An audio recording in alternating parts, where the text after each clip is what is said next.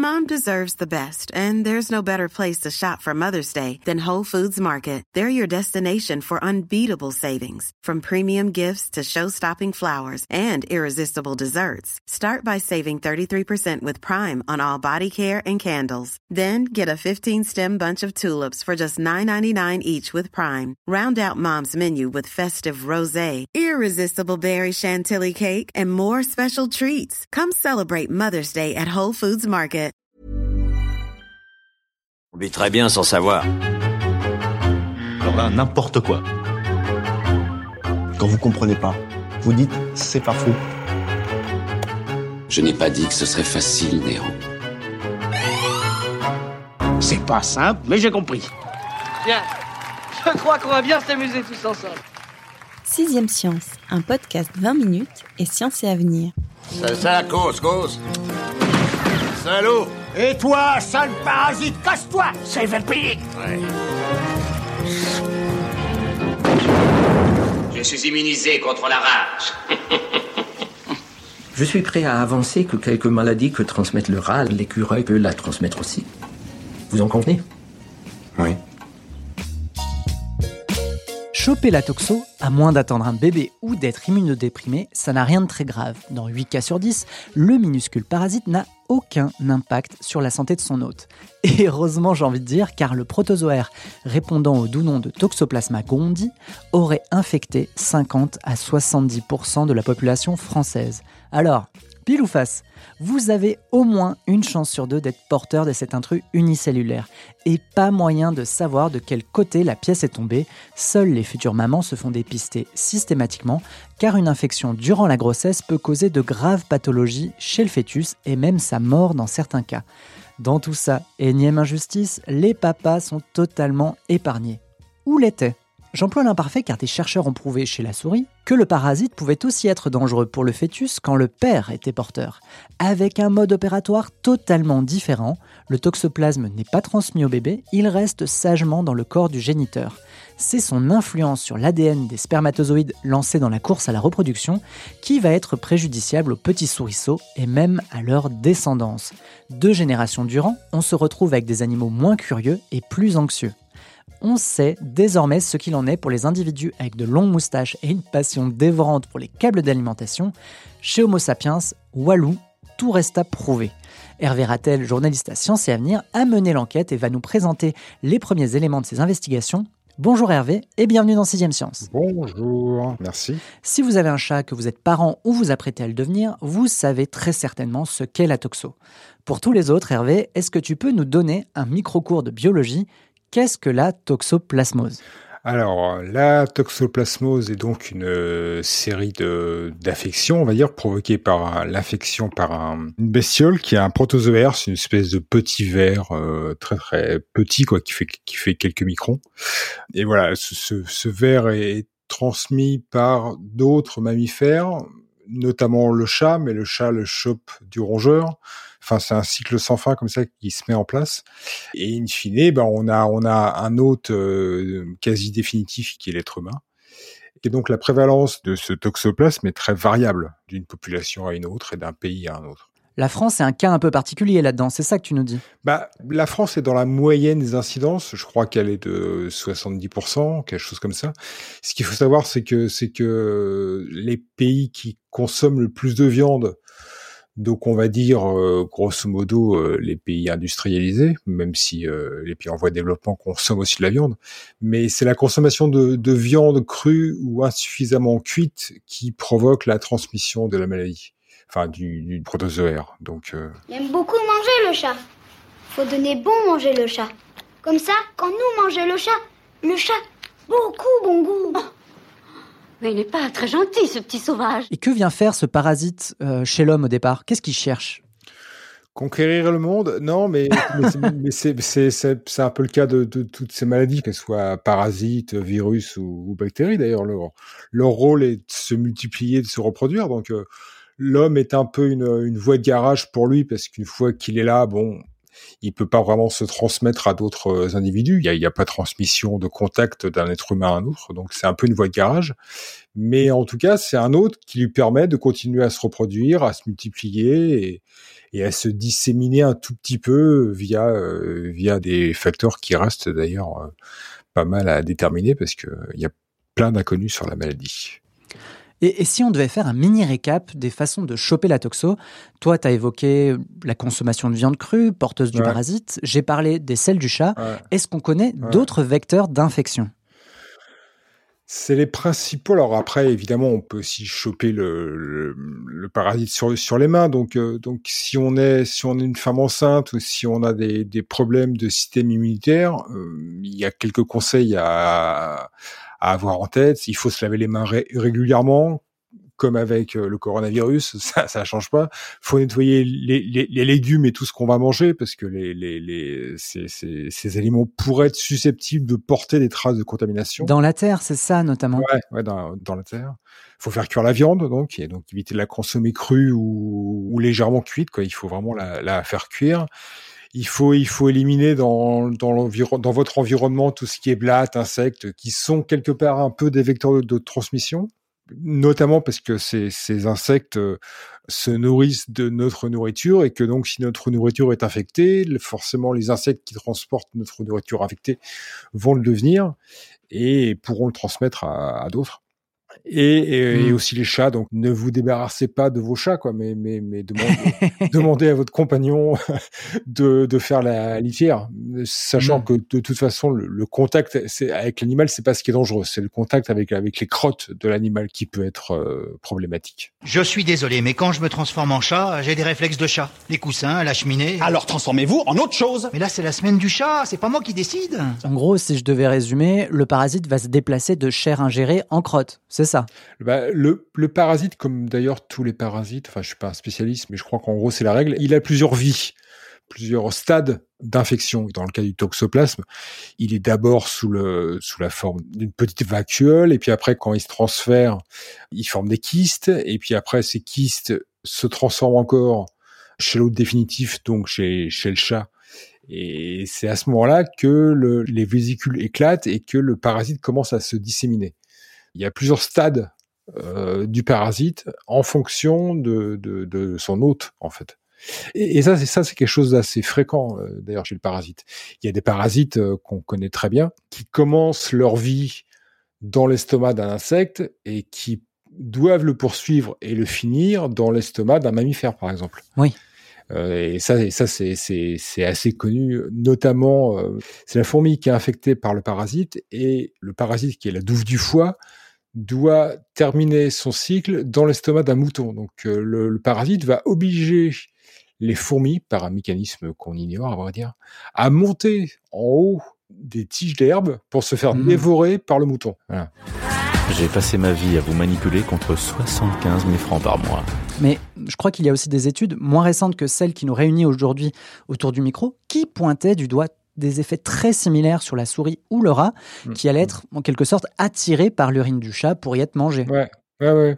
Ben ça, effectivement, c'est quelque chose qu'on qu'on qu'on a assez bien documenté pour le toxoplasme. Mais étant donné que le toxoplasme doit finir sa vie dans l'estomac du chat, bah, il est quelque part logique qu'il manipule l'esprit de l'autre intermédiaire pour le forcer à être dévoré par le chat et donc euh, à finir sa vie euh, comme il se doit, quoi. Mais c'est vrai que souvent, les, chez les parasites, on remarque comme ça une, une aptitude à modifier le comportement de, de l'hôte. Ouais. Donc, je parlais des, des sauterelles tout à l'heure, du, du gamard, qui lui est affecté par un parasite, et ce parasite doit terminer sa croissance dans l'eau.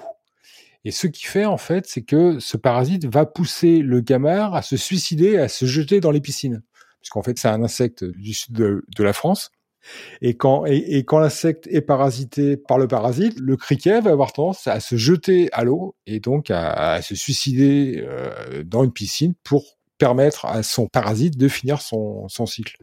Les manipulations de, cérébrales, enfin en tout cas neuronales, sont, sont, assez, euh, sont assez communes chez les parasites, on va dire. J'ai d'ailleurs lu que le toxoplasme pouvait, et je mets tous les guillemets de rigueur, agir sur notre comportement à nous, humains, et notamment sur notre perception du risque.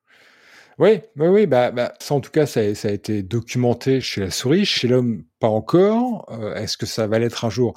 C'est ce que je disais au, début. Le, problème du toxoplasme, c'est que c'est que c'est à la fois, c'est pas grave. Et, et, c'est ça un peu son, problème, c'est qu'il est universellement, enfin, il est répandu dans 70% de la population humaine, ce qui est énorme. Et pourtant, les conséquences de cette de cette de cette infestation, on n'en connaît pas grand chose, quoi. On n'en mmh. connaît pas grand chose parce que parce que sûrement qu'elles sont assez légères, assez assez diffuses. C'est pas un vrai problème de santé publique.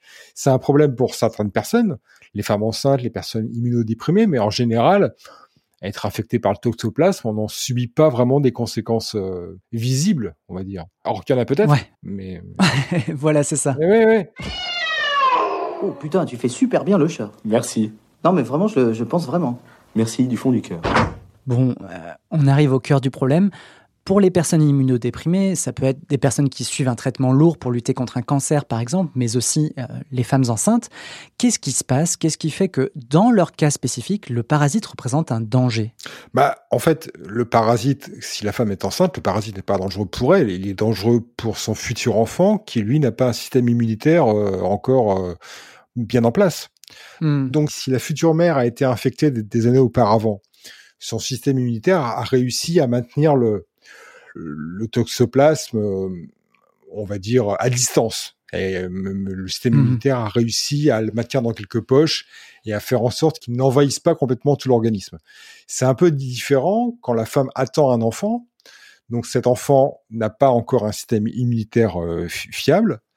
Et là, elle se fait infecter, et donc c'est le problème, c'est que elle ne courra pas forcément beaucoup de risques, mais son enfant qui n'est pas protégé de la même manière par, euh, par, euh, par son immunité, lui en courra beaucoup plus. Quoi. Et ça donne quoi comme type de pathologie? Euh, Très très très très divers. C'est à la fois variable en fonction de la période durant laquelle le fœtus a été infecté. Si c'est au tout début, il y a pas beaucoup d'infections à ce moment-là, mais en revanche, le peu qu'il y a sont létales. C'est-à-dire que le fœtus est vraiment au début de son développement, donc euh, si, la mère se fait infecter à ce niveau-là, bon, euh, généralement le fœtus n'y survit pas. Quand il est un peu plus développé, c'est là qu'il y a le plus de problèmes. C'est des problèmes très très divers qui peuvent aller quand même jusqu'à des hydrocéphalies, donc des gros cerveaux, et ça peut être problématique. Et puis enfin, quand le, quand le fœtus est presque arrivé à maturité et que la mère se fait infecter à ce moment-là, il y a souvent des problèmes oculaires qui peuvent survenir à la fin de l'adolescence. Ou, euh... Mais c'est très, c'est très variable. J'ai décidé de régresser, complètement. J'ai pris la position du fœtus. Je suis dans le ventre de ma mère, et plus rien ne peut m'arriver. Yann, il faut que je vous parle. Alors, faites-moi le plaisir de sortir cinq minutes du ventre de Madame votre mère. Non, on m'a fait le coup il y a quelques années. Trêve de joyeuseté, rentrons dans le vif du sujet. On a parlé de la mère, on a parlé du fœtus.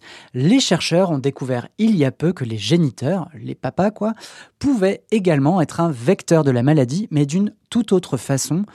Peux-tu m'expliquer un peu de quoi il ressort, sachant que j'ai dit le mot papa, mais il s'agit d'un papa souriceau. On reste sur de la souris. Ouais, ouais.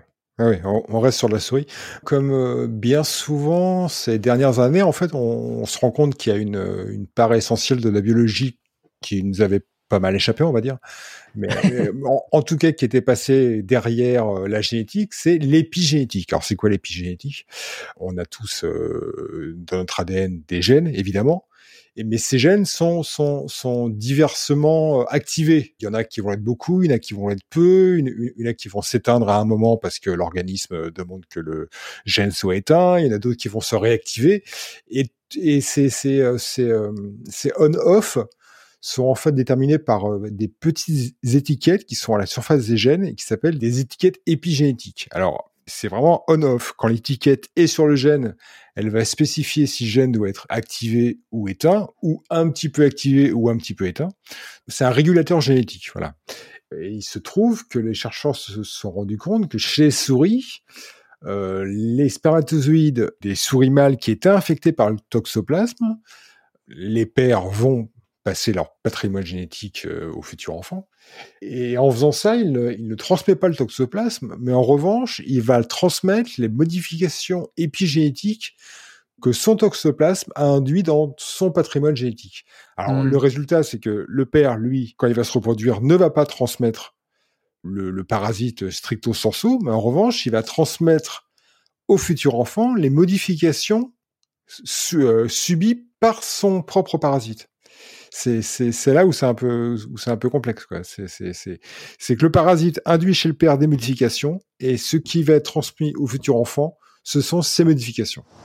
Mais enfin, son père était nazi. Peut-être. Mais c'était quand même son père. Tu parles même d'infection fantôme dans ton dossier, c'est ça hein? Bah oui, parce que comme je le disais tout à l'heure, on sait, on... déjà c'est très difficile de déterminer pour un, un individu donné de qui vient cette infection, est-ce que ça vient de la mère, est-ce que ça vient du, père? Sur les étiquettes épigénétiques, soyons francs, on n'y connaît pas grand-chose. Enfin, je vais c'est quand même très variable d'un gène à un autre. On- n'a pas de carte épigénétique disant voilà, voilà ce que devrait être la carte d'un individu normal. Euh, regardons à tel âge, regardons tous les autres indi- individus et voyons s'ils s'écartent de la norme. Ça, on n'a pas. Donc, donc, donc, c'est très difficile de d'évaluer euh, la portée que ces modifications épigénétiques peuvent avoir sur une population, et, encore plus sur un individu. Donc voilà, c'est c'est c'est complexe. Quelles sont les conséquences de cette infection fantôme sur les petits souriceaux? Bah, sur, sur les petits souriceaux, c'est conforme à ce que je disais tout à l'heure, qu'il y a vraiment une modification du comportement. Les souriceaux sont plus peureux, ils ont l'air moins hardis. Euh... Je sens planer sur moi une influence maléfique. Oui. Il y a certainement encore des obstacles. Alors, on peut penser, si on suit ce que j'ai dit tout à l'heure avec le changement de comportement, que peut-être ce changement de comportement du souriceau aide à la, à la dissémination de son parasite, s'il en est porteur. S'il Ouais. s'il en est porteur. C'est pas évident. Ou peut-être que euh, les modifications épigénétiques induites par le toxoplasme euh, provoquent chez lui un besoin de transmettre euh, le parasite à, d'autres à d'autres mammifères, à d'autres individus. Ouais, mais sachant que les enfants n'ont pas le parasite, la seule chose que ces enfants peuvent transmettre ensuite à leur descendance, c'est le marqueur épigénétique, c'est tout. Oui, oui, si, si, si la mère était, était exempte du parasite et ne- et ne l'a pas passé à, ses, euh, à sa progéniture, effectivement. Mais alors, quelles sont les conséquences? Pour un, individu souriceau euh, euh, d'avoir des modifications épigénétiques de cette sorte, mais sans infection proprement dite par le parasite C'est ça, à quoi ça sert, quoi? Ça, on- on- À quoi ça sert au parasite bah oui, oui, à, à quoi ça sert? Alors peut-être que ce- ça ne sert à rien. Enfin, faut, faut, Oui, c'est possible. Faut pas non plus aller dans le dans l'utilitariste pour tout. hein. Mais en tout cas, ce qui est fascinant et c'est aussi un point qu'on n'a pas évoqué, c'est que cette modification épigénétique est aussi visible à la génération plus 2, quoi. C'est-à-dire que les les les, les petits enfants du mâle qui avait le toxoplasme et qui a transmis les, les modifications pardon épigénétiques, ces modifications sont également transmises à la généra- aux, aux petits enfants, quoi, à la génération plus 2, quoi. Je ne suis pas enceinte. Je suis désolée, mais l'héritier, j'ai peur que ce soit pas encore pour cette fois. Tu me vois arriver de loin avec mes gros sabots, et je dis pas ça parce que t'as le conducteur sous les yeux. Et je me doute aussi que nos auditeurs s'y attendent. On adore les souris, on est bien embêté pour elles. Mais la question cruciale, c'est l'homme. Quels sont les risques que nos enfants et nos petits-enfants souffrent de ces altérations dues au parasite et à son infection fantôme? Je ne sais pas. je, ne sais pas et, je pense qu'aucun chercheur au monde ne se risquera à émettre euh, une hypothèse sur, euh, sur les conséquences de cette in- infection. Déjà on ne connaît pas précisément les, les conséquences de l'infection directe par le toxoplasme. On ne sait pas sur les gens qui effectivement portent le parasite, quelles sont les conséquences euh, neuronales, euh, physiologiques euh, pour la santé? D'autant plus pour ceux qui ne portent pas le parasite, mais qui porteraient uniquement les modifications épigénétiques de leurs parents, quoi, tu vois? Ouais. C'est- ça le problème, c'est que c'est une maladie à bas bruit. Elle, elle, elle se Elle transmet. fait pas parler d'elle, quoi. Ouais, elle se, elle se transmet comme ça à bas bruit, sans faire beaucoup de dégâts. Elle en fait un petit peu chez certaines personnes, mais en général. pff. Mais c'est un peu comme le coronavirus, tu vois. C'est- il se transmet à bas bruit dans la population, sans forcément faire de faire de dégâts. Mais en revanche, quand il en fait, il en fait des sérieux, quoi. Ouais. Du coup, comment expliquer que ce parasite qu'on a découvert il y a un peu plus d'un siècle, comment ça se fait qu'on en sache si peu sur lui et sur les conséquences de son infection? Bah, déjà, y a, y a, les parasites, c'est très complexe. Ne serait-ce que parce qu'ils ont plusieurs stades de développement, avec plusieurs hôtes, euh, et les, les, formes sont vraiment très différentes entre elles. Il y a ça. Il y a le fait que c'est quand même des gros organismes, mine de rien. Enfin, gros organismes. C'est quand même plus gros qu'une bactérie ou, ou qu'un virus. Donc, ouais. à étudier, c'est pas si évident que ça, qu'on se retrouve quand même avec des, des organismes quand même plus évolués, très complexes, et qui ont des stratégies pas forcément euh, cohérentes d'une population à une autre. Quoi. Ils peuvent se comporter différemment. Donc c'est le gros problème étant qu'il y a, il y, a, il y a plein de, mal de maladies parasitaires hein, qui n'ont pas forcément un lien entre elles. On les appelle parasites parce que c'est pas des bactéries ou des virus, mais entre la gale, la maladie du sommeil, la leishmaniose, le palu, le ténia.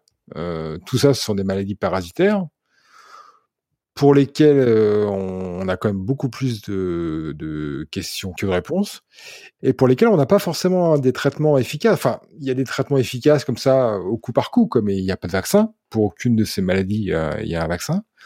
Donc la, la, lutte est, est, très complexe, et d'autant plus que ces organismes se sont très bien adaptés à leur hôte. Quand je dis très bien adaptés, c'est-à-dire que les conséquences sur la santé sont finalement assez minimes le parasite parvient à s'implanter, à se multiplier, à se transmettre, parce que c'est un peu ça le but du parasite.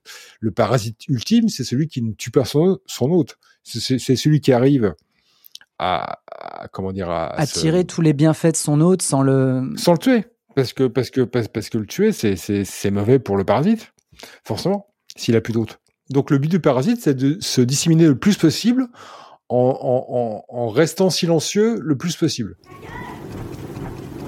Bande de parasites Parasites Si je te suis bien, je me considère pas très courageux et plutôt passablement anxieux. Est-ce que c'est un peu trop tôt pour mettre ça sur le dos d'une infection parasitaire chez mon père ou mon grand-père? J'aurais du mal à te répondre, hein, parce que la, la, la, vie est dangereuse. non, mais, non, mais euh, faut arrêter de traverser la, la route à ce moment-là, toi. Mais mais il n'y a pas de.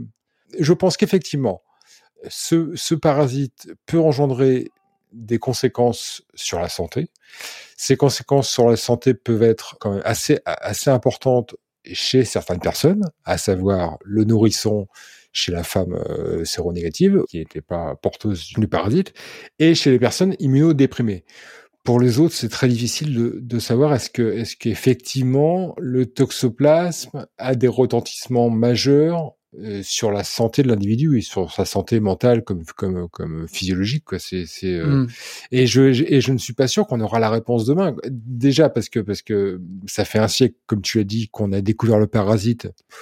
À part son incidence dans la population générale bon il y a quand même pas beaucoup de progrès qui ont été faits. Enfin si il y en a mais mais mais mais je pense que le spectre de tous les syndromes qu'il peut provoquer reste encore euh, largement euh, mineur, quoi. Ouais, ouais. Et euh, donc, donc ça, c'est pour le parasite. Maintenant, maintenant, savoir quelles sont les conséquences de ces modifications épigénétiques dont, dont je parlais.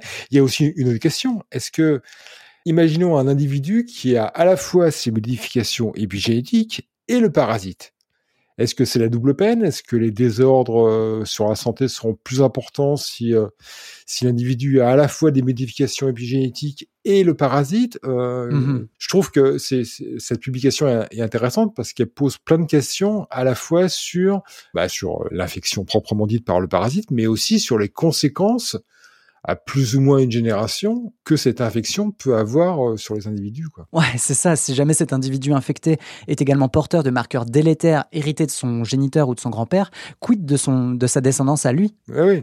Et puis aucun individu n'est parfait. On a tous des petits problèmes de, de santé.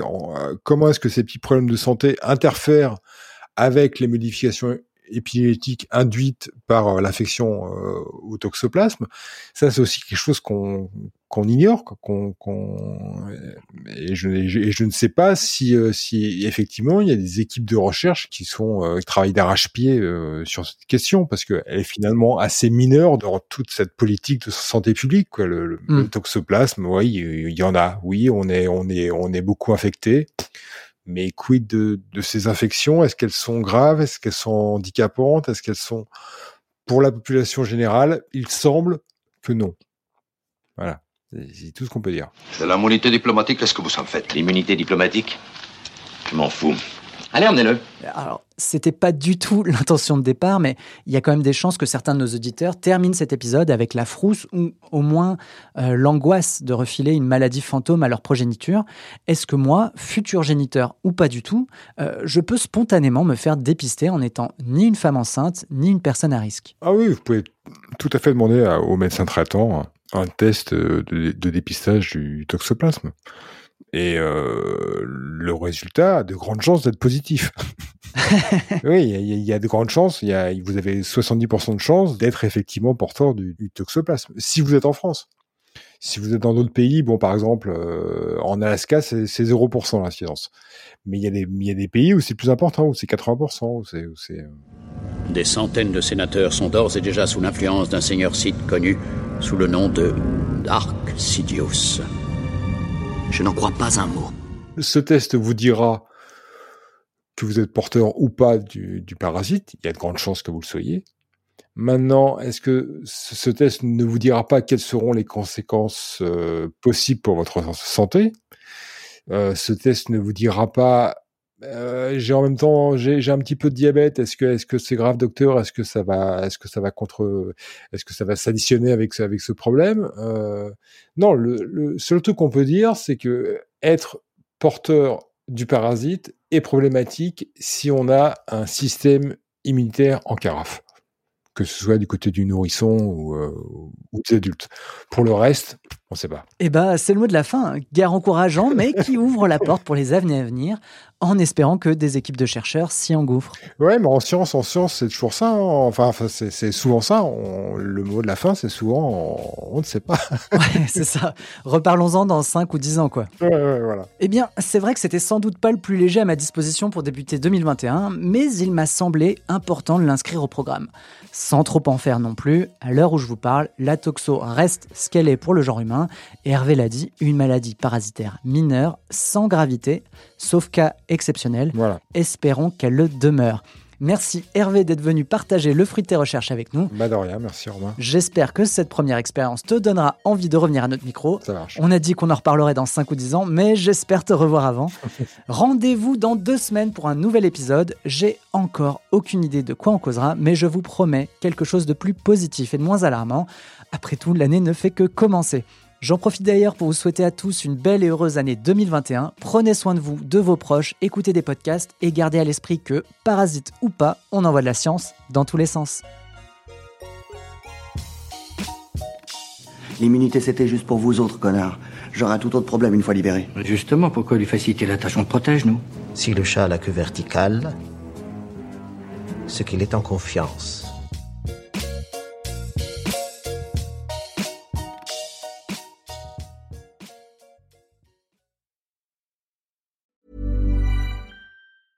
A lot can happen in three years, like a chatbot may be your new best friend. But what won't change? Needing health insurance. United Healthcare Tri Term Medical Plans, underwritten by Golden Rule Insurance Company, offer flexible, budget friendly coverage that lasts nearly three years in some states. Learn more at uh1.com. On ne va pas se quitter comme ça. Vous avez aimé cet épisode? Sportif, généraliste, sexo ou scientifique, varié mais toujours bien informé. Découvrez les autres podcasts de la rédaction 20 minutes sur votre application d'écoute préférée ou directement sur podcast au pluriel.20minutes.fr. Et merci de nous avoir écoutés.